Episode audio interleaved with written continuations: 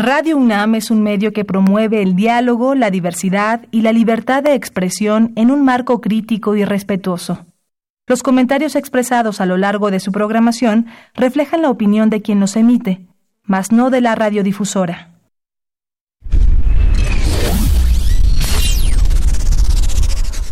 Radio UNAM y la Facultad de Ingeniería presentan Ingeniería en Marcha. Divulgación del conocimiento.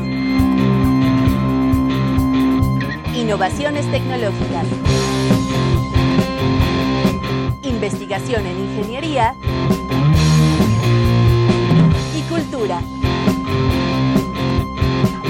Acompáñanos. Esto es Ingeniería en Marcha.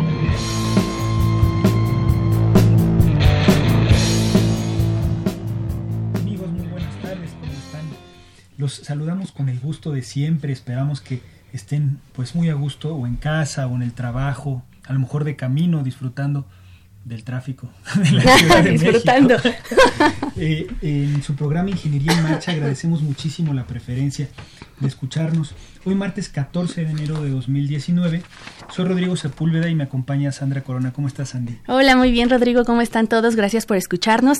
Los quiero invitar a que nos vean aquí en cabina. Estamos en Facebook como Ingeniería en Marcha, ya iniciamos transmisión. Los que están ahí conectados, les mandamos un saludo. Y bueno, pues si se han perdido alguno de nuestros programas y lo quieren volver a escuchar, por favor visiten www.enmarcha.unam.mx. Ahí encontrarán los podcasts de los últimos años, de todo lo que hemos hecho. Así es, así es. El programa de hoy va a estar buenísimo. Vamos a hablar de, pues de, de la afortunada relación que existe entre la música y las matemáticas, eh, pues que son eh, disciplinas que están hermanadas de alguna u otra manera y muy estrechamente relacionadas. Cuando uno eh, pregunta en clase eh, quién, quién toca algún instrumento, quién canta, quién tiene algo que ver o simplemente quién le gusta la música, entre los alumnos de la Facultad de Ingeniería siempre hay muchas manos que se levantan, afortunadamente. Entonces vamos a hablar eh, durante el programa sobre esto. El programa va a estar muy bueno, va a estar muy interesante. Tenemos a dos invitados muy especiales, así que no se vayan y acompáñenos. Estás en Ingeniería en Marcha. El programa radiofónico de la Facultad de Ingeniería. Si deseas escuchar el podcast del día de hoy y los de programas anteriores o descargar el manual de autoconstrucción, entra a nuestra página www.enmarcha.unam.mx.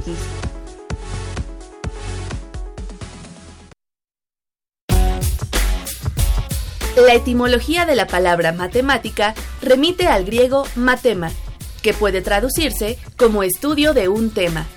Las matemáticas trabajan con números, símbolos, figuras geométricas y más, pero también tienen aplicación en casi todos los ámbitos que nos rodean en la vida cotidiana, las ciencias exactas, las naturales, las sociales e incluso en las artes, como la música, escultura y pintura. Nos acompañan en cabina el ingeniero Eric Castañeda de Isla Puga, coordinador de matemáticas de División de Ciencias Básicas, un gran profesor. ¿Cómo estás, Eric? Bien, gracias a Dios. ¿De ustedes? Muy bien. Muy bien, contentísimos de, tenerte. tenerlos Bien aquí en la cabina. yo que me hayan invitado. Y el maestro Óscar Herrera, director del coro Ars y Odialis de la facultad y de otros. ¿Cómo estás? ¿Qué tal amigos Radio Escuchas de Ingeniería en Marcha? Que tengan un gran año con mucha salud y mucha música. Estamos contentísimos de pues de iniciar este año eh, en en estas primeras transmisiones, particularmente la segunda del año del programa, con un tema pues que a todos nos apasiona de alguna forma y, y- y- y que tenemos mucho de qué hablar. No sé qué opinen. Sí, yo diría que hay una corrección de la, la- la entrada que decían que las matemáticas tienen que ver casi con todas, yo diría con todas las disciplinas del ser humano. Sí. Sí. Entonces no es la excepción la música. Así es. Eh, po- podrían parecer, a lo mejor de un, pri- de, una, de un primer vistazo, que no tienen tanta relación, ¿no? O que incluso eh, alguien podría decir, ah, pues yo me dedico a la música porque no le entiendo a las matemáticas, o al revés, yo me dedico a las matemáticas porque no soy bueno en la música Ajá, en las artes, ¿no? o en las artes, para ¿no? las artes. Ajá. Y, y- y en realidad pues no es así. Yo creo que van de la mano una con otra. Alguna ocasión yo definí a la música como un tipo especial de matemáticas que es muy atractiva para los ingenieros. Sí. Cuando editamos el libro del 35 aniversario de la Sinfónica de Minería, eh, tuve que poner una reseña y fue lo que me vino en mente, precisamente. La música es un tipo especial de matemáticas que ha sido muy atractiva para los ingenieros. Y eso ha motivado que muchos ingenieros pues manejen este doble perfil. O sea, no solo que en sus ratos libres hagan música. No, hay ingenieros que tienen el doble perfil, que tanto son músicos como son ingenieros. Tal vez se acuerdan del ingeniero José Antonio Arredondo, gran ingeniero de la facultad, del área de electrónica y electricidad, y también es pianista, profesor del Conservatorio Nacional de Música. Sí, así es. Podría ser, podrían ser, pues, eh, eh, la, la, música podría ser unas matemáticas con sonido, unas matemáticas que se escuchan en, en el tiempo y el espacio, ¿no? Sí, a mí me gustaría que vayamos a hablar de Pitágoras. Ah, bueno. ¿no? A ver, ¿quién, ¿quién se es vuelto a hablarnos de Pitágoras? ¿Por qué es tan importante este hombre? Sí, bueno, pues estamos hablando de 572 años antes de Sí. Cristo, o sea, estamos hablando Sí. de eh, una edad muy antigua y se supone que fue la primera persona eh, que se encargó de relacionar precisamente algo de las matemáticas desde el punto de vista de la geometría y la música. Él observó que si se tenía una cuerda eh, a la que se le sometía una tensión y a esa cuerda se le partía en dos, sonado- sonaba un sonido similar que bueno en esa época no se definía como una octava superior pero que era similar ese sonido. Entonces hizo ese experimento con diversas fracciones números racionales obviamente y llegó a establecer una escala una escala musical que hasta la fecha perdura Sí.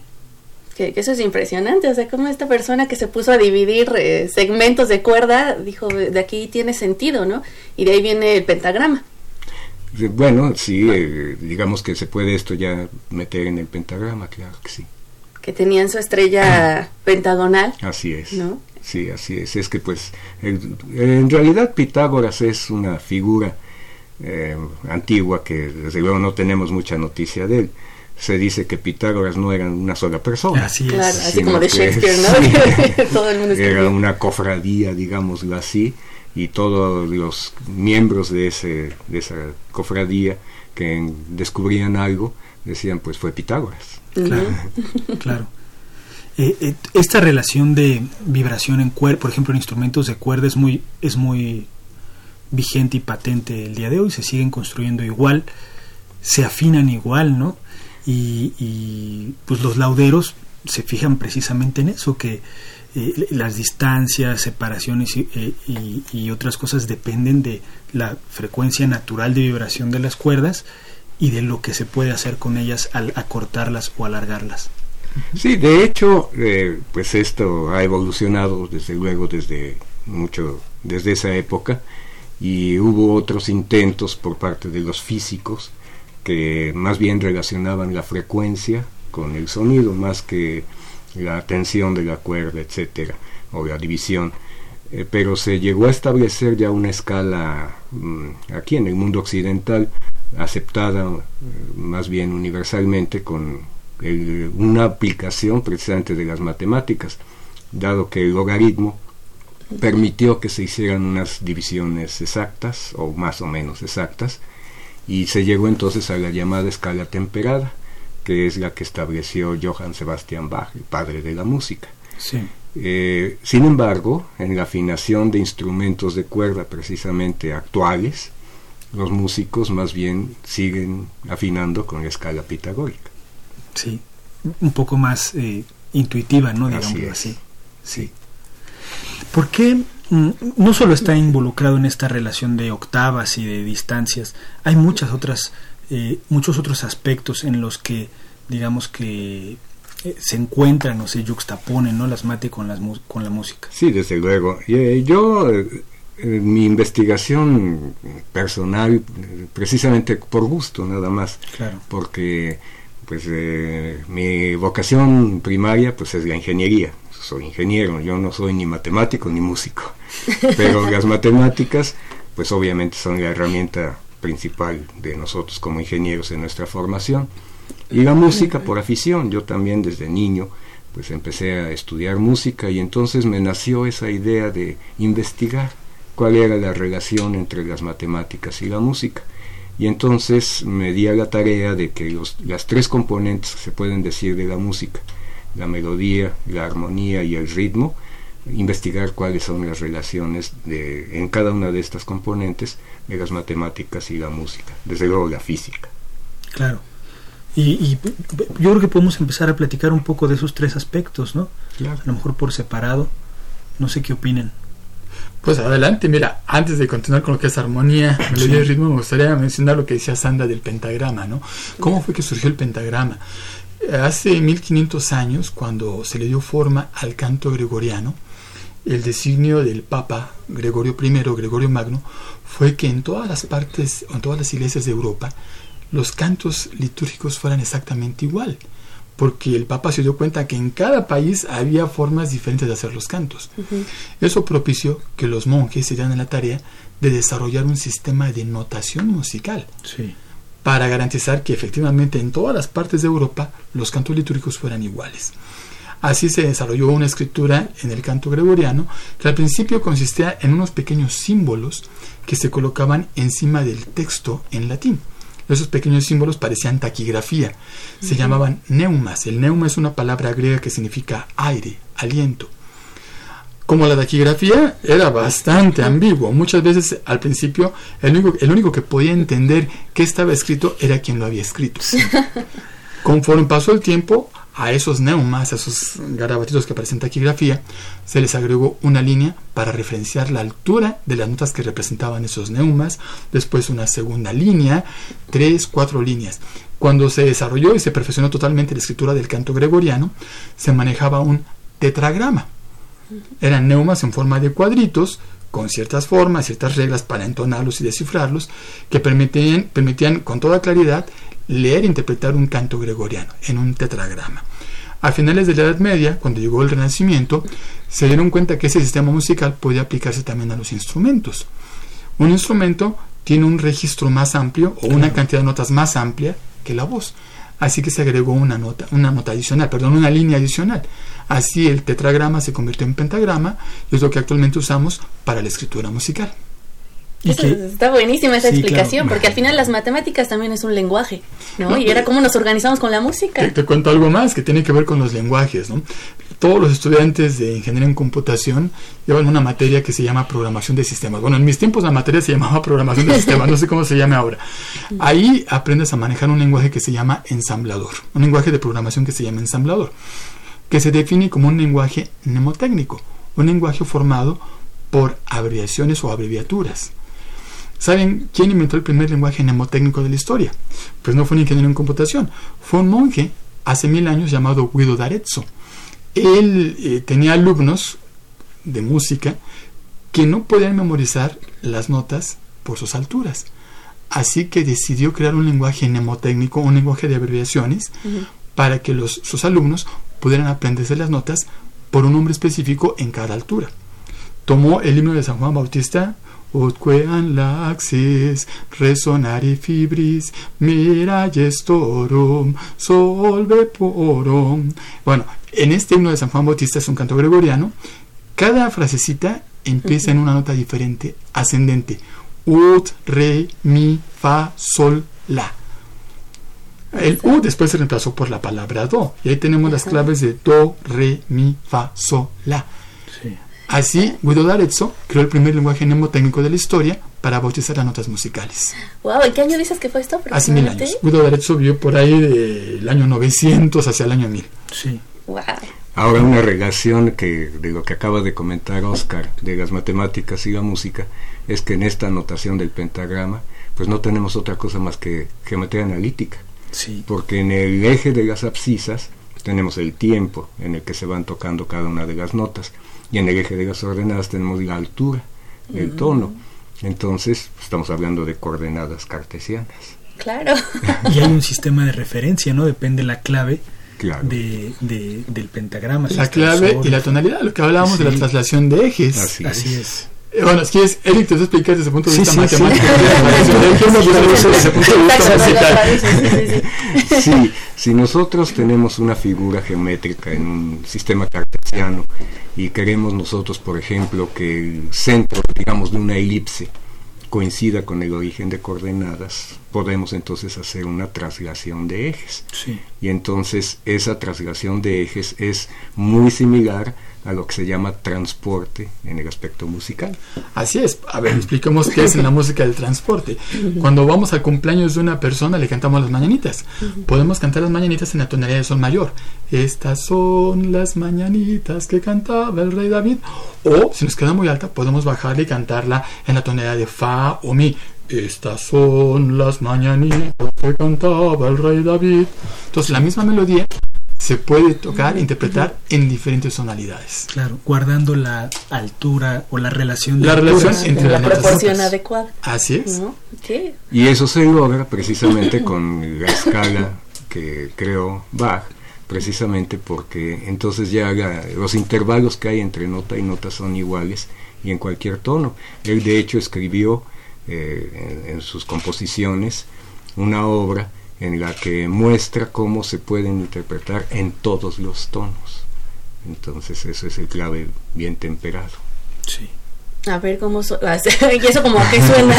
Ah, bueno, es, es una colección de preludios y otras obras pequeñas para el clave en las diferentes tonalidades. Do mayor, do sostenido mayor, re mayor, re sostenido. Eh, abarca 24 preludios en cada tona- de, de las tonalidades, o sea, 24 tonalidades mayores, perdón, 12 mayores, 12 menores, que son 24 en total. Sí. ok. Oigan, an- perdón. No, y esto es porque cualquier escala mayor, sea do o, o empiece en si o empiece en mi bemol, en donde quiera que empiece, cualquier escala mayor tiene siempre eh, la mismos, los mismos intervalos. Hay ocho notas entre una Cada- octava. ajá. Entonces, de la primera a la segunda hay un tono, de la segunda a la tercera hay un tono, pero de la tercera a la cuarta hay un medio tono y luego de la qui- cuarta a la quinta, etcétera, hasta la séptima a octava, que de nuevo hay un medio tono. Sí. Pero empezando en cualquier tonalidad, siempre conserva esta distancia entre nota y nota. Que, que estos medios tonos es lo que la- los cantantes le llaman cuando hacen el cambio, ¿no? Del- que le dicen como su escalera para llegar a un tono. Eh, bueno, la- al, al cantar, la afinación depende de qué tan precioso sea el cantante de medir esas distancias o esos intervalos, por llamarle de alguna manera. Para que quede un poquito más claro, porque tal vez estamos un poquito abstracto, me gustaría referir a los radioescuchas a una película de Steven Spielberg que se llama Encuentros cercanos del tercer tipo. Tal vez recordarán quienes han visto la película que cuando finalmente los terrestres nos comunicamos con los extraterrestres, usamos la música. Y hay una escena en la película en que se usan gestos con la mano para describir sonidos. Tal vez se acuerden del tema de la película. Pa, pa, pa, pa, pa, pa, pa, pa, pa. Bueno, quienes me están viendo en la red, estos gestos que estoy haciendo en este momento con la mano es un sistema de notación musical que inventó un músico y etnomusicólogo y pedagogo au- eh, húngaro llamado Soltán Kodali hace más de 100 años, que se llama fononimia. Consiste en representar cada nota de la escala musical con un gesto de la mano. El, digamos, el sonido principal de la escala se llama tónica, se representa con el puño cerrado. El grado que está arriba, segundo grado, la mano en diagonal. Pa, tercer grado, la mano horizontal. Pa. Cuarto grado, un pulgar señalando hacia abajo. Pa. El quinto grado se llama dominante. Pa. Sexto grado. Pa. Y el grado que está arriba, justo antes de la siguiente tónica, se llama sensible. Pa, pa, pa, pa, pa. Entonces ahí están representados los siete grados o los ocho grados de la escala Sí. con gestos. Ah, está bien buena esa información, no me la sabía. la verdad, he visto la si ven película, la la voy película a de encuentros cercanos van a acordarse de este movimiento. Pa, pa, pa, pa, pa. Qué padre. Oigan, redes. Sí, sí, Sí. sí, Justamente quiero mandarles saludos gracias a los que nos están viendo. Betornado dice saludos a todos, excelente programa. Jesús, saludos. Eh, Iván Lara dice saludos al ingeniero Eric Castañeda. Sus conciertos en la facultad son estupendos, de las mejores experiencias en mi estancia en la facultad. Gracias. Esmeralda Catalán dice como siempre Eric Castañeda de Isla Puga con sus gratas participaciones. Gracias. Otra forma de, ilustrar esto de tonos y semitonos, pues puede ser en un, en un teclado de piano o de acordeón, ¿no? En donde se ve claro, sobre todo por los colores, ¿no? Donde hay un tono y donde hay un semitono. ¿Nos pueden platicar de esto? Sí, en el teclado, ya sea de piano o de acordeón, eh, bueno, de acordeón piano, porque hay otro tipo de acordeón. Pero en el teclado eh, se pueden distinguir las teclas blancas y las teclas negras, todos hemos visto. Y podemos ver nosotros que hay un grupo de teclas negras, de tres teclas negras, y luego sigue un grupo de dos, luego otra vez tres y dos, y así viene. Entonces, entre tono y tono, como por ejemplo cuando se toca la escala de Do mayor, se tocan de empieza uno en do que se puede distinguir porque ve uno el grupo de dos teclas negras y la que está inmediatamente abajo la tecla blanca esa es do si nosotros tocamos la escala de do mayor simplemente tocamos de corrido las teclas blancas que están en el teclado ahora si seguimos ese destino entonces vamos a ver que cuando hay un cambio de grupo de 2 a 3 no hay una tecla negra entre ellas dos. Y entonces estamos hablando de que allí hay un semitono. Porque entre cada tecla, ya sea blanca o negra, hay un semitono. Entonces por eso de la tercera a la cuarta hay un semitono. Y lo mismo vuelve a ocurrir cuando llegamos de la séptima a la octava, porque otra vez cambia de un grupo de tres teclas negras a un grupo de dos teclas negras. Y entonces de nuevo de séptima a octava hay un semitono. Oscar, ¿por qué eh, en esta escala eh, que, están, que nos están platicando hay esos, aparecen esos dos eh, semibrincos, ¿no? O esa relación que cambia respecto a las, al, resto de las notas de la escala. Es una cuestión histórica. Déjame decirte, Rodrigo, que a lo largo de la historia de la humanidad, todas las diferentes culturas de la humanidad han tenido sus propias escalas en el lejano oriente había escalas de cinco sonidos. Eh, si ustedes escuchan música china, por así decirlo, tiene un sabor muy específico, porque sus escalas son de cinco sonidos que están ubicados a ciertas distancias entre ellos. Lo importante de una escala a considerar es que en la escala hay, sí, un número de sonidos y también la forma en que esos sonidos se relacionan entre sí. Entonces la escala de las antiguas culturas chinas se llama escala pentáfona, tiene un sabor muy específico esa música. En el Medio Oriente se usaron escalas de seis notas. Si ustedes escuchan música árabe, también tiene un sabor muy especial, ¿no? Por ejemplo, la película Lawrence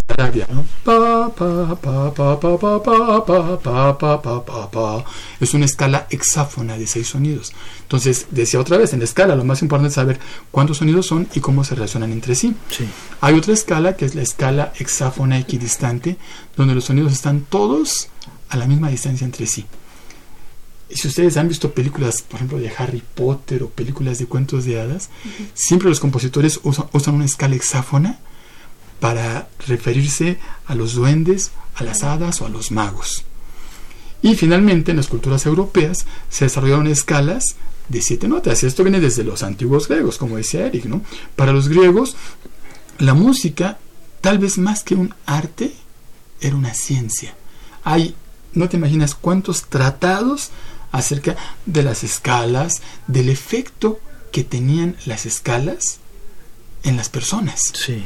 Se hablaba de una cosa que llamaban los griegos el patos, es decir, el estado anímico que una escala de sonidos, es decir, cierta cantidad de sonidos relacionados entre sí, al ser interpretados, provocaban un efecto en los individuos. Había escalas que podrían tranquilizar a la gente y hay otras escalas que pueden hacer que la gente se pusiera exaltada. Que hablan de la nota del diablo también. Ah, bueno, eso es lo que se conoce como un tritono. Es decir, en la escala occidental que manejamos, entre el cuarto grado y el séptimo grado, digamos una escala mayor, digamos un do, re, mi, fa, sol, la, si, do, del fa al si, esa distancia o ese intervalo, eh, en la Edad Media se, se pensaba o se entendía que era un intervalo diabólico, es muy disonante. Entonces la gente decía, híjole, soy muy feo. Entonces los monjes gregorianos, para evitar ese intervalo diabólico o tritono, inventaron una alteración que se llama bemol, para suavizar el intervalo y que no fuera tan disonante. Entonces, volviendo a la pregunta, sí, eso de los medios tonos y por qué entre el tercero o cuarto tono y el séptimo y la siguiente tónica medio tono, tiene que ver con la forma en que las escalas fueron evolucionando a lo largo de todos estos años. También hay escalas que tienen aún más eh, número de, de notas. Ah, sí, claro. Eh, hay, digamos, escalas, por ejemplo, que se usan mucho en el jazz. Se llaman escalas de blue notes o las notas de blues, que tienen también un sabor muy específico, porque tienen notas agregadas que provocan ciertas disonancias. Entonces, si alguien toca algo en una escala de esas, automáticamente va a parecer que está tocando jazz. Sí. Qué padre. Oigan, aquí en redes, Susana Rubín Rivero nos dice, Eric Castañeda y Oscar Herrera hacen una estupenda mancuerna. Sus presentaciones en la Facultad de Química han sido memorables. Gracias, un saludo cariñoso a los dos. Gracias. Gracias, muy amable. Muchas gracias, Susana. Y Gamaliel Ríos pregunta, ¿qué hay del sonido 13? Bueno, esto que estábamos hablando de las Blue Notes, Rodrigo, eh, el siglo pasado un compositor mexicano llamado Julián Carrillo, hermano de Nabor Carrillo. Así es, decidió crear una escala en la que no solamente consideraba medios tonos, sino consideraba también cuartos de tono. Eso se le llamaba el sonido 13. Eh, hay alguna gran controversia porque también en la música hindú se manejan cuartos de tono, ¿no? Eh, finalmente no trascendió ese sonido 13 de Julián Carrillo porque la notación era muy complicada. Tener un instrumento afinado para sonido 13 también es complicadísimo y pues simplemente no trascendió. Fue, digamos, tal vez algo experimental, pero no, no pudo trascender ante toda esta estandarización que hemos hecho actualmente de tener una escala de sonidos con medios tonos, todo eso, pues no puedo prosperar esa idea. ¿La cítara se puede, puede ejecutar esos sonidos? Así los instrumentos hindús en su forma original pueden tocar esas escalas eh, que tienen 14 tonos. Digo, sonidos en intervalo de tono. Perdón. Mm. Oigan, me gustaría regresarnos tantito hacia una definición básica de melodía, armonía, ritmo. Empezamos por melodía. Bueno, melodía yo diría que es una sucesión de sonidos. Es decir, eh, tal como se la escribe un compositor, dice, pues primero va esta nota, después va esta nota, después va esta nota, y sea en el tono que sea, pues bueno, pues esa es entonces una melodía. Armonía es una combinación de sonidos.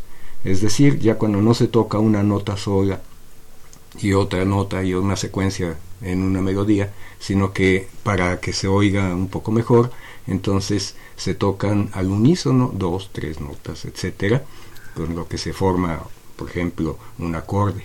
Y entonces con eso ya se tiene una armonía. Desde luego, si se quiere que sea un sonido agradable, pues entonces es un sonido armónico. Y eh, el ritmo, pues es una distribución en el tiempo del sonido. Okay. Muy bien, muy bien. Em, en armonía me gustaría hablar de que los maestros de canto te explican que nuestra voz tiene muchas armonías, ¿no? Que nosotros escuchamos nada más como la voz de, ah, pues habla agudo, habla grave, pero realmente al mismo momento que producimos un sonido, hay muchas. En realidad, el sonido puro no existe. En realidad, cualquier sonido eh, tiene combinado varios sonidos. Hay un experimento que yo les sugiero que hagan nada más con mucho cuidado, que no los vean. Que si, si van a un piano, eh, pueden levantar la tapa del piano. El piano es un instrumento de cuerdas. Entonces, eh, su sonido se provoca al tocar nosotros una tecla, se golpea una, una cuerda y entonces se genera el sonido con esa vibración. Si ustedes tocan, por ejemplo, una nota do, entonces buscan el sol siguiente y el mi de la siguiente octava y toquen fuerte, un poco fuerte. Por eso les digo no los vean porque es un poco fuerte y además van a tocar un poco las cuerdas. Entonces tocan ustedes esa cuerda de do y sin embargo toquen eh, no la tecla, sino sientan ustedes que también la nota sol, la cuerda de la nota sol y la cuerda de la nota mi de la octava siguiente vibran también quiere decir que están tocando al, unísono. Y eso precisamente, si ustedes tocan simultáneamente do, mi y sol, es un sonido muy agradable, es un acorde mayor muy agradable. Hablando de esas relaciones que desde antaño se estudian, siguen siendo muy vigentes, ¿no? A lo mejor un, un, este, un ejemplo clásico es una escala mayor y una menor, que es una escala feliz y una triste, que inmediatamente nos, nos, nos transmite eso si, si, si, si escuchamos a alguien ejecutando Que, eso es parte del, del, ritmo, ¿no? Esto del andante y... Eh, bueno, a ver, vamos por partes. Lo que decía Rodrigo de los modos mayores y menores. Eh, hay quienes definen la escala mayor como una escala alegre, la escala menor como una escala triste. No necesariamente, porque podemos encontrar ejemplos musicales donde una composición, una melodía en un modo mayor es triste. Sí. Y tal vez una melodía en un modo menor que de ninguna manera puede ser, eh, digo, que podría ser alegre. Yo te puedo decir, por ejemplo, la sexta sinfonía de Mahler termina con un acorde de Do mayor totalmente desolador, totalmente desgarrante. ¿no? Entonces yo prefiero usar mejor para una escala mayor el término que es una escala luminosa y tal vez para una escala menor algo sombrío, pero no triste. Medio oscuro. Sí, oscuro, pero no triste. Y lo que decía Sandy de andante, bueno, eso tiene que ver con las velocidades. Si la música se interpreta muy rápido, muy lento, eh, tradicionalmente había algunos términos en italiano que hacían referencia a esas velocidades. Por ejemplo, el andante es un tiempo, una velocidad muy moderada, simulando que una persona va andando. Si la música es más lenta, se puede usar el término adagio, lento, largo. Si la música es muy rápida, se puede usar la palabra alegro, presto, vivace para indicar que es muy rápido. No obstante, esas palabras pues se prestaban a ambigüedades, ¿no? O sea, Totalmente. ¿qué tan rápido? ¿Qué tan lento? ¿Qué tan vivace es para Fue por ahí de de principios del siglo XIX, ahí tenemos una controversia, y yo, porque eh, a principios del siglo XIX, un ingeniero llamado Johann Nepomuceno, o sea, Juan Nepomuceno Melzel, que conoció a Beethoven, inventó un aparatito que se llama metrónomo. Inclusive Beethoven, que era compañero de borracheras de Melzel, le dedicó una obra. En la octava sinfonía hay un movimiento que imita el tic-tac, tic-tac, tic-tac, de un metrónomo. El metrónomo no es propiamente un reloj. El metrónomo lo que hace es dar un tic, tic, tic, tic, un número especificado por nosotros, un número especificado de veces por minuto. Por ejemplo, si el metrónomo lo ajustamos para que dé 60 golpes por minuto, estamos hablando de que cada golpe es un segundo. Es un momento que podemos definir como un momento más o menos lento. Si al metrónomo le ponemos 90 golpes por minuto, estamos hablando de un tiempo que es más o menos rápido. Si le ponemos 120 golpes por minuto, es algo más movido. Por ejemplo, el himno nacional ta, ta, tan, tan, ta, tan, tan, tan, está escrito a 120, 120 golpes por minuto. Y si le ponemos 180 golpes por minuto, es rapidísimo. Sí. Entonces, con eso los compositores, a partir de Beethoven en adelante, en lugar de poner los términos andante, adagio, alegro, mejor usaron una indicación de metrónomo para establecer a qué velocidad debe interpretarse su composición. Vamos a un corte y seguimos platicando del tiempo.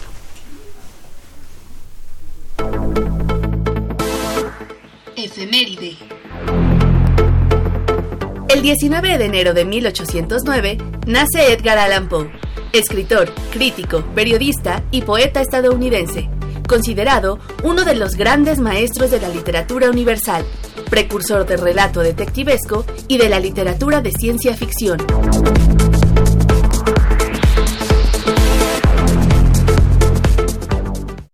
Estás en Ingeniería en Marcha, el programa radiofónico de la Facultad de Ingeniería. Si deseas escuchar el podcast del día de hoy y los de programas anteriores o descargar el manual de autoconstrucción, entra a nuestra página www.enmarcha.unam.mx.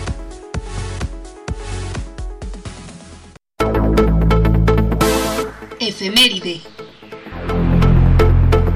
El 20 de enero de 1999 aparece por primera vez el gusano informático para Windows Happy 99. Se considera el primer virus que se propagó por correo electrónico, sirviendo como modelo para la creación de otros virus de libre propagación. Happy 99 se extendió por varios continentes, incluyendo América del Norte, Europa y Asia.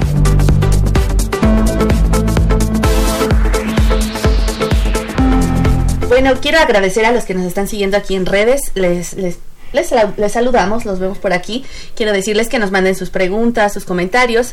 Y entre ellos, Iván Lara pregunta, ¿algún matemático o científico reconocido también en el campo de la música? Y Óscar Ortega dice que qué opinión tiene el maestro Óscar Herrera en cuestión de la música popular, por ejemplo, rock, blues, jazz. Y nos manda saludos a todos. Muchas gracias, Óscar. Bueno, eh, yo recuerdo eh, que Einstein, Albert Einstein, tocaba el violín. ¿Y qué opinión tengo de la música popular? Bueno, pues que finalmente también son géneros musicales. En mi experiencia con el coro de la Facultad de Ingeniería como músico es que no puedes encerrarte en un campo, por ejemplo, la música de concierto, ¿no? Tienes que abordar los diferentes géneros musicales que hay, música de concierto, jazz, música popular, canción ranchera, rock, todo lo que quieras, porque finalmente es parte de la música es una cultura muy amplia y creo que un músico totalmente preparado debe abordar todos esos términos, todos esos géneros musicales. A final de cuentas, la música es una de las bellas artes. Para mí la más bella de las bellas artes. Y eh, precisamente es arte porque expresa sentimiento.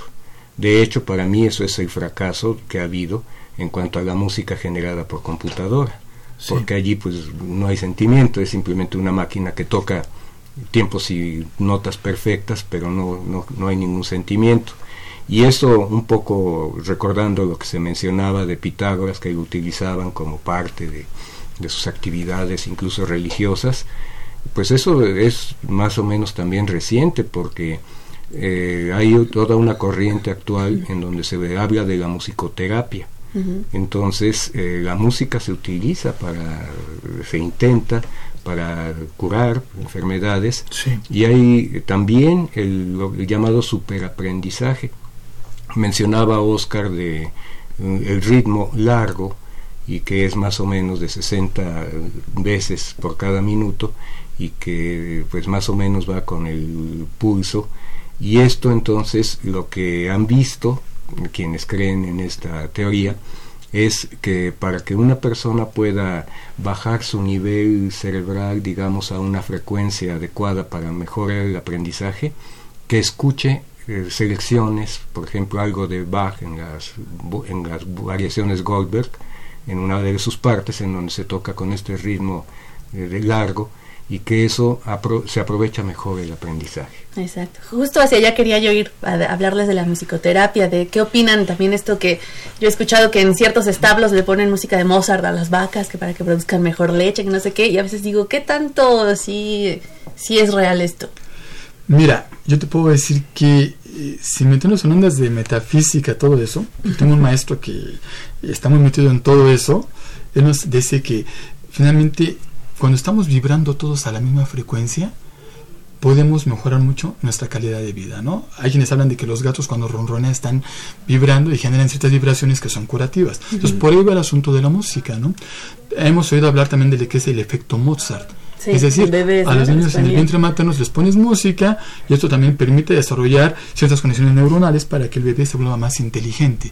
Entonces, efectivamente, creo que la música puede servir para muchas cosas. Se disfruta, sí, pero el efecto que puede tener el cuerpo humano a través de esas vibraciones, a través de esta unificación de todas nuestras moléculas, es importantísimo. Y reitero, no quiero meterme en esos rollos de metafísica, porque no conozco el tema, pero hay muchos maestros que están metidos en ese asunto.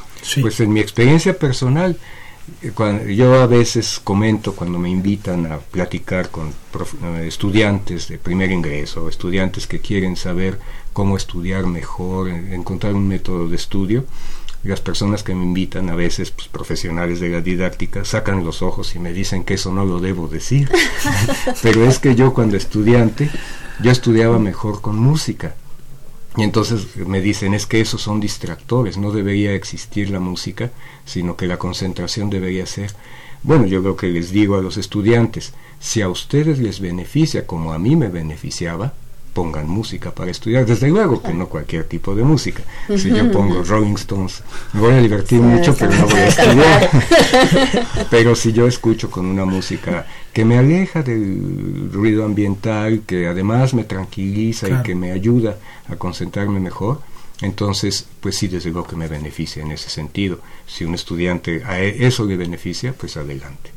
Hay cierto tipo de obras musicales que nos inducen en ciertos estados anímicos o como dicen algunos médicos, se generan ciertas ondas cerebrales que favorecen el aprendizaje. favorecen la memorización de datos y favorecen el raciocinio. Entonces sí, es válido estudiar con música, por supuesto. Claro, y hay estudios ahora sobre gente que tiene Alzheimer que utilizan la música, tienen que usar una terapia diaria, diaria de música que ellos escuchaban de jóvenes para poder regresar, para no perder sus recuerdos. Y eso me parece maravilloso e impresionante. También con niños que padecen autismo, la música les ayudó muchísimo entonces yo me acuerdo cuando estaba en la facultad, en la época que tomaba clases con Eric, yo estudiaba, llevé con Eric ecuaciones diferenciales, imagínense. Entonces, ¿Cuánto sacaste? Dinos. Tenía que ver mi historia académico porque no me acuerdo, pero no me fue mal, no me fue mal. Ah, pero sí, yo, yo me acuerdo que ponía sinfonías de Mozart como fondo para estudiar transformada de Laplace, transformada de Fourier, transformada Z, todo eso. Entonces era lo que me ayudaba a tener cierto nivel de concentración para poder estudiar la materia de ecuaciones diferenciales. Claro, y no, solo lo anímico, sino lo que mencionabas, eliminar un poco de ruido de fondo, o sea, eh, enmascarar lo que nos puede distraer y adentrarnos en, en, en, el estudio, en lo que estamos buscando. Claro.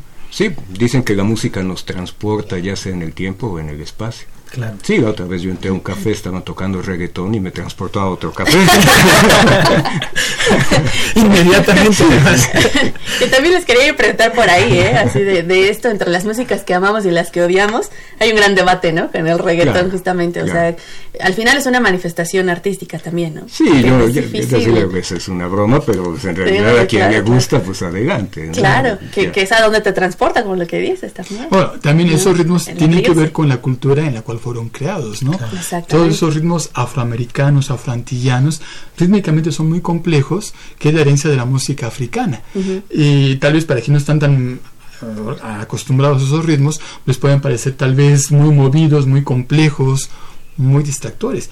Pero para las personas que nacieron en ese ambiente, pues es lo más natural. A lo mejor las personas cuando nos ven o nos escuchan dicen qué aburridos son las, otras culturas. Exacto. Es, sí, es como pedirle a un blusero del Mississippi que toque una ranchera, pues no, lo, trae. ¿no? Eh, no hemos hablado de, eh, de eh, de cómo llevar el tiempo, cómo separar compases en la música y esta relación que tiene con las fracciones. Eh, en, por ejemplo, en la notación musical? Mira, el, el tiempo eh, lo podemos definir también como la forma eh, en que la música va transcurriendo a lo largo del tiempo. Es el tempo, el que llamamos el tempo. Se organiza en patrones rítmicos. Vamos a poner una analogía. Así como nosotros medimos el transcurso del tiempo en un reloj, podemos decir, tenemos un segundo, tenemos un minuto, tenemos una hora, tenemos un día, un mes, un año. En la música, conforme transcurre una melodía, podemos encontrar ciertas unidades o ciertos patrones que se asocian a través del ritmo. El ritmo se define como una manifestación de energía. Puede ser muy real o puede ser muy abstracta. Si yo hago esto, por ejemplo, a ver si no se muy fuerte en el micrófono, estoy llevando con estos golpecitos un pulso. Y este pulso puede ser el esqueleto sobre el cual se monta una melodía. Puede ser rápido o puede ser lento. Dentro de estos patrones rítmicos podemos encontrar agrupaciones que pueden ser binarias o pueden ser ternarias o pueden ser cuaternarias. ¿Cómo podemos diferenciarlo? Por ejemplo, si, si ustedes escuchan una marcha Pa, pa, pa, pam, pam, pam, pam, pam, pam, pam, pam, pam, pam, pam, pam, pam. El patrón rítmico es un patrón binario, donde hay un pulso fuerte y un pulso suavecito. Pa, pa, pa, pam, pa, pam, pam, pam, pa, pa, pa, pam, pa, pam, pam, pam. Entonces sabemos que es binario porque hay uno fuerte y uno quedito. Si nosotros cantáramos, por ejemplo, las mañanitas, estas son las mañanitas que cantaba el rey David. Ahí distinguimos un patrón ternario, porque hay un pulso fuerte y dos pulsos queditos. Y hay melodías que tienen un patrón cuaternario. Por ejemplo, eh, iba a cantar Bésame mucho, a ver si no me ponen derechos de autor. no, en serio, en serio, ¿eh? no estoy cobrando nada por cantar Bésame mucho. Bésame Bésame mucho, como si fuera esta noche la bueno, ahí se siente que hay un pulso fuerte y tres pulsos suaves. Entonces, esto nos permite asociar entonces patrones rítmicos en los cuales va, va transcurriendo la melodía. Ahora, ¿cómo se representa eso en el pentagrama? Es lo que nos decía Sandra. Son compases y son fracciones. Por ejemplo, si tenemos un patrón binario, en el caso de una marcha, vamos a encontrar al principio del pentagrama una fracción que nos va a decir, por ejemplo, dos cuartos, dos octavos, por ejemplo, que significa que en cada compás o en cada patrón rítmico encontraremos dos notas que tienen por unidad cierta figura rítmica, que puede ser la figura de un cuarto, una nota negra, o la figura de un octavo, una nota negra con un gorrito representadas en el pentagrama. Si tuviéramos, por ejemplo, las mañanitas, encontraríamos al principio del pentagrama una fracción con un tres cuartos o un tres octavos o un tres medios, como, según cómo se represente, que nos indica que en cada compás o en cada patrón rítmico tendremos tres notas representadas con una figura rítmica de un cuarto, una nota negra o una nota de octavo o una nota blanca, dependiendo cómo esté escrito. Eso es a lo que nos referimos con los compases. Ahora, en este ámbito de los compases pasan cosas muy interesantes, ¿no? Si a un muchacho que estudia matemáticas le preguntas, oye, tres cuartos y seis octavos, ¿es lo mismo? Seguramente nos va a decir que sí. Pero en la música, un tres cuartos y seis octavos es diferente. Por eso que veníamos explicando precisamente de los patrones rítmicos y de los pulsos en un compás. En un compás ternario, como dijimos, hay un pulso fuerte y dos pulsos suavecitos. Un, dos, tres, un, dos, tres, un, dos, tres. Como el vals, ¿no? Como un vals. En un ritmo de seis octavos, ahí tendremos, sí, seis pulsos, donde el primero y el cuarto son más fuertes y los otros son más suavecitos. Es más como flamenco eso, ¿no? Incluso un ritmo de seis octavos no se marca en tres pulsos, se marcan dos pulsos, donde en cada uno de esos dos pulsos se incluyen tres pulsos subyacentes. 1, 2, 3, 4, 5, 6. 1, 2, 3, 4, 5, 6. 1, 2, 3, 4, 5, 6. Entonces, si se fijan, amigos radio escuchas, no es lo mismo decir 1, 2, 3, 1, 2, a decir 1, 2, 3, 4, 5, 6. 1, 2, 3, 4, 5, 6. 1, 2, 3, 4, 5, 6. Muchas composiciones juegan con este cambio de ritmos, con el 3 cuartos y con el 6 octavos. Hay una composición del maestro norteamericano Leonard Bernstein. No sé quiénes de ustedes, amigos radioescuchas, vieron la película Amor sin barreras. Bueno, West Side Story, su título original en inglés. Tiene una canción maravillosa que se llama América. Oh, América, oh, América, oh, América, oh, América. I like to be in America, okay, my be in America, etc. Ahí está jugando Leonard Bernstein con el cambio de ritmos, un tres cuartos y un seis octavos. Sí. Esta relación tan inmediata, incluso intuitiva, de fracciones con el tempo en la música, ¿tú qué opinas, Eric? ¿Se podría enseñar desde, a lo mejor ya a, a nivel universitario es demasiado tarde, ¿no? Pero a nivel primaria, cuando se empieza a introducir fracciones, pues los profes de matemáticas recurren al pastel nada más, ¿no? O a la manzana o... Y, y, casi nadie, que yo sepa de manera inmediata, recurre a algo tan intuitivo como es el tiempo natural que un niño pues puede traer, ¿no? A mí me parece genial esa idea. Yo creo que eso sería sensacional eh, para la didáctica, para que el profesor pueda explicarlo y también más divertido para el estudiante. Porque claro, claro. si Guido D'Arezzo creó un, sistema, un lenguaje mnemotécnico con abreviaciones, también sería genial que usara esto para explicar las fracciones, los quebrados. Claro, implicaría que el maestro pues tenga el Oigan, aquí en redes, Cristo Neftalí Meguro dice, saludos Eric Castañeda, es un orgullo tener a uno de los mejores profesores de la facultad. Gracias, Cristo. Saludos a Víctor, Daniel Corona dice felicidades al equipo, como siempre, tema interesantes. Muchas gracias. Anaí Matemáticas, así se llama, dice, buenas tardes, felicito al programa por los grandes invitados. He tenido la oportunidad de disfrutar los conciertos de esta maravillosa mancuerna, tanto en la Facultad de Ciencias, Ingeniería, Química. Son maravillosos estos conciertos. Pregunta, ¿participarán este año en el Día de Pi? Y saludos al mejor maestro de la facultad, Eric Castañeda. Gracias. Sí, estamos invitados.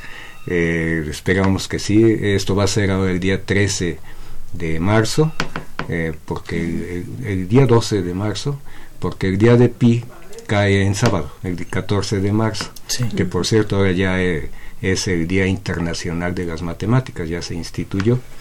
Y bueno, aprovecho para mencionar que este Día de Pi va a ser organizado por el SUMEM, en el cual pues hemos participado también Oscar y yo, el Seminario Universitario de Mejora de la Educación Matemáticas. Y vamos a tener también nuestro séptimo encuentro ahora en, en julio y pues esperamos también allí participar. Sí, por supuesto, ha sido maravilloso porque a través del SUMEM hemos logrado eh, hacer conciertos didácticos vinculando el sistema de música y matemáticas con ensambles y grupos de la Orquesta Sinfónica de Minería. Y es maravilloso porque además de las facultades de ciencias, química e ingeniería, hemos ido también a algunas FES a hacer esta plática, ¿no? Difundiendo la música y esta cuestión cultural en toda la universidad. Claro. Eh, nos quedan unos minutos de programa, pero antes de que de que las carreras nos empiecen a,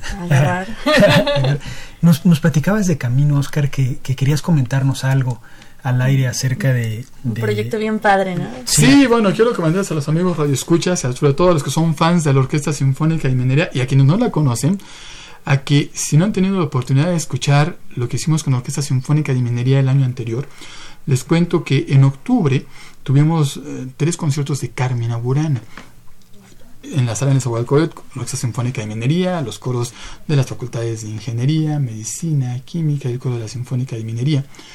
Y uno de sus conciertos fue grabado. Es maravillosa esta versión que hicimos de la Carmina Burana y para que toda la gente pueda disfrutarla y conocerla, se va a estar proyectando en las salas de Cinemex a partir del 24. Del 24 al 31 de enero se va a estar proyectando este concierto de Carmen Burana de la Orquesta Sinfónica de Minería. Entonces, ojalá puedan este, asistir. Creo que es una forma muy interesante de acercar la música a mucha gente que por cuestiones de, de, tiempo, de distancia, incluso por el costo de un boleto para una sala de conciertos, no pueden ir a la sala NESA. Pero escuchar en pantalla de alta definición y con sonido archi que te recontra digital, todo lo que es una término Burana con orquesta y los coros es una experiencia maravillosa. Entonces ojalá puedan acompañarnos. Y palomitas también, ¿no? Ah, bueno, también, ¿no? Los van a ver feo, Porque ¿no? en la sala nesa, en la sala nesa se entiende que uno no puede. No, no, no. No, no no aplaudan puede no palomitas. Sí, pues qué bueno, es- ese- esa noticia está padrísima. Es la última semana de enero, nos Así es, del 24 al 31 de enero va a estar en Cinemex, en la Ciudad de México. No me acuerdo si en provincia también, pero por lo menos aquí en la Ciudad de México podrán escuchar este concierto de Carmina Burana que se grabó en octubre de 2019. Eh, que te iba a decir justo de Carmina Burana, que tiene también hay una historia, ¿no? De que encontraron los escritos, pero no encontraron la música, hablando de esto de los gregorianos que tenían, no tenían las notas, ¿no? El texto. Bueno, es una historia muy interesante lo de la Carmina Burana. De hecho, en la facultad, en los grupos de la materia de cultura y comunicación, visitó a los grupos para platicar toda la historia que hay de esta obra, ¿no? Dependiendo de los tiempos disponibles, en los grupos puedo hacer la plática de hora y media o hasta de tres horas. Santo Dios. Eh, el origen de esta obra se remonta eh, a la Edad Media, en la que había un grupo de sacerdotes rebeldes que se llamaban goliardos, que criticaban a la iglesia. Ellos tenían una virtud, como eran sacerdotes, sabían leer y escribir. Sí. Entonces, mucha de su forma de pensar la plasmaron. Sí, críticas a la iglesia, críticas a la moral, críticas a las autoridades y también al vino, ¿no? Ellos profesaban el amor al vino, a Baco, dios del vino. Entonces, estos escritos los plasmaron en un libro antiguo, un códice que se llama Codex Buranus. Este libro, afortunadamente, no fue destruido por la iglesia, no fue quemado. Se encontró eh, a principios del siglo XIX en un pueblito de Alemania que se llama Boirem. Y con el paso del tiempo, este libro fue transcrito en una edición que se llama Carmen Burana, Canciones de los Benedictinos de Boirem, transcrito por Johann Andreas Schmel, que era bibliotecario en München. Y ese libro después llegó a manos del compositor Karl Orff, que se encargó de crear la obra musical que conocemos como la Carmina Burana. Sí, en el libro hay como 232 poemas, algunos tienen música en su notación original de neumas de la Edad Media, otros de esos poemas, al encontrarse en otros códices, fueron también reconstruidos. Y en el caso de Orff, él no tomó la música medieval, él puso la música como él sentía que debía ser en la Edad Media, porque en su época Orff no conocía mucho de la música medieval. Y así nació esta obra que se llama Carmina Burana. Está muy padre esa historia y aparte súper intenso, ¿no? El, señor, el Carlor. No, a la próxima vez que tengamos una plática en la facultad lo podemos anunciar en el radio y lo hacemos en el auditorio para que todos los radioescuchas puedan acompañarnos y saber qué hay detrás de esta obra que se llama Carmen Aurana. Sí, estaría padrísimo. Sí, hay que organizarla. El tiempo se nos acaba, pero pues sí nos gustaría que, que, que cerráramos con alguna reflexión final eh, ha quedado claro que no están peleadas, al, contrario, la música y las matemáticas, pero tenemos bastante tiempo todavía para, para cerrar con broche de oro el programa. Bueno, yo por lo pronto eh, quiero agradecerles a ustedes esta invitación porque hablar de estas dos disciplinas para mí pues es hablar de algo familiar y es algo sensacional. Y por otro lado, pues yo quisiera que eh, no, no dejen la música aparte. La música es algo que nos puede acompañar en cualquier momento, que nos puede llevar a, un estado de ánimo adecuado y terminaría con la reflexión de que algo que une más las matemáticas y la música es la creatividad. Es decir, para que nosotros podamos continuar encontrando descubrimientos matemáticos se requiere de ese pensamiento, de esa creatividad. Y la música, pues qué más decir, ¿no? Hace rato hemos mencionado que qué es lo que hace genial todo esto, pues la inspiración de los músicos. ¿Cómo es que pueden utilizar todos estos ritmos que ya explicó Oscar? ¿Cómo es que pueden utilizar una escala mayor para expresar tristeza también o una escala menor? Pues es que no hay nada escrito en eso. El, músico se inspira y entonces expresa sus sentimientos.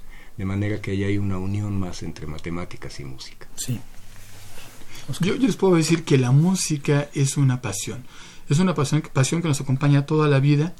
Es una pasión que al mismo tiempo nos puede hacer recordar etapas antiguas de nuestra vida, traer recuerdos bonitos. Entonces, en medida que las personas tengan consigo música todos los días, podremos estar más sensibilizados. Una de las grandes ventajas de una sociedad que conoce, que tiene una educación musical y que está impregnada de la música, es que sus miembros de esa sociedad son personas con esa sensibilidad humana que nos permite ayudar a mejorar nuestra forma de vida. Creo que muchos de los problemas que tenemos en la actualidad vamos a solucionarnos con sensibilidad humana. Y esa sensibilidad humana que nos da la música y todas las artes, podemos tenerla impregnándonos de música, impregnándonos de cultura todos los días. Y yo quisiera aprovechar para agradecer, pero enormemente, a la Academia de Música de Minería que me ha acompañado en estas pláticas, Oscar desde luego principalmente y bueno el doctor Gerardo Suárez que nos ha dado todo el apoyo porque de verdad si ha tenido éxito pues ha sido también por ese gran acompañamiento musical que nos ha brindado. Hay comentarios para no dejarlos. Sí, eh, Fabián dice saludos a todos, excelente programa. E Iván Lara dice que quería que el profesor Eric contara la anécdota del concierto de los Rolling Stones en la playa de Copacabana. bueno, no sé si haya tiempo, simplemente es que fue un triunfo de la ingeniería porque se habla de que hubo, no sé, 300 mil personas escuchando ese concierto y para que se escuchara bien en todo lo que fue la playa de Copacabana, se tuvo que hacer un diseño de acústica pero sensacional para que se escuchara igual de los que estaban al frente hasta los que estaban hasta el final de la playa. Sí, yo, yo te presenté como gran profesor de, de ciencias básicas de la facultad, coordinador de matemáticas, pero olvidé mencionar que eres fan número uno de los Rolling. Digamos que el Stone mexicano. sí, pues el tiempo se nos ha agotado, se pasó rapidísimo el programa. Yo creo que deberíamos de pensar en una segunda parte. Hay muchas historias que se pueden contar eh, paralelas eh, a esta relación que existe, que es estrechísima y ha quedado clara y, pues ojalá y se animen a seguir dando estas pláticas, no solo aquí en este, en este programa que es su casa, pero pues también en la facultad y en otras facultades muchas gracias, por, muchas gracias por acompañarnos. El tiempo se nos acabó, Sandra. gracias por, por estar aquí. Muchas gracias, Rodrigo. Gracias a todos los que nos sintonizaron. Aquí nos vemos la siguiente muchas gracias y gracias por sus comentarios, por sus saludos. No nos vamos sin antes eh, dar el resto de los créditos en la producción está Pedro Mateos, en redes sociales también Sandra Corona, en la, coordinación, en la coordinación de comunicación José Luis Camacho, en la página web Fanny León y en los controles técnicos Socorro Montes. Continúen disfrutando de la programación musical que Radio UNAM tiene para ustedes. Hasta pronto.